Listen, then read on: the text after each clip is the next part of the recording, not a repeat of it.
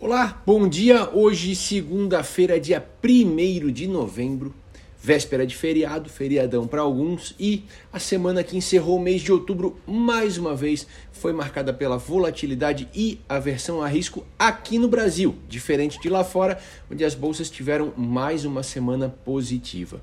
Por aqui a gente teve forte pressão nos juros, que acabaram se refletindo também em bolsa e câmbio, Tá? Mesmo com o Banco Central atendendo os anseios do mercado na reunião do Copom da semana passada e mudando sua política, sendo bem mais contundente no aumento de juros, o mercado mesmo assim não deu, não deu trégua. Né? O Banco Central elevou a taxa Selic em 1,5 percentual para 7,75% ao ano também deixou claro que o balanço de riscos mudou, assim como também demonstrou mais preocupação com a inflação.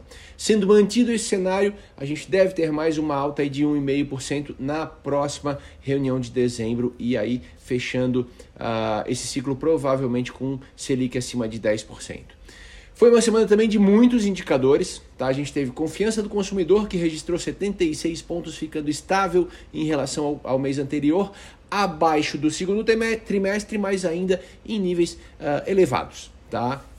Já os índices de inflação não foram bons. A gente teve IPCA 15 acelerando para 1,20% e o IGPM para 0,64%, ambos acima da expectativa.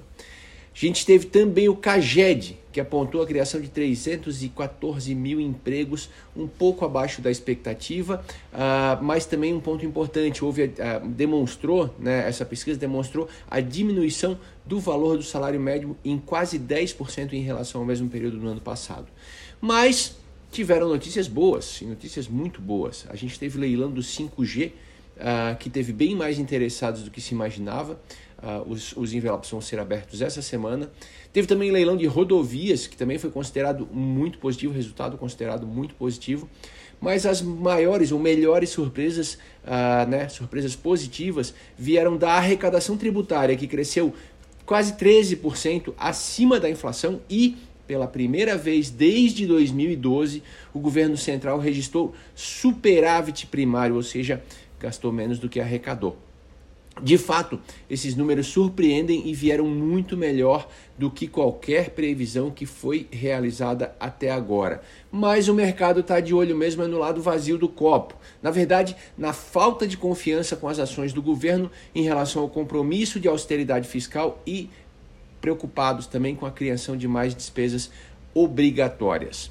A PEC dos precatórios ainda não foi votada e ainda há alguma esperança, né? Então, olho aberto para Brasília para acompanhar as votações dessa semana, ok? Um bom feriado amanhã e uma ótima semana para todos.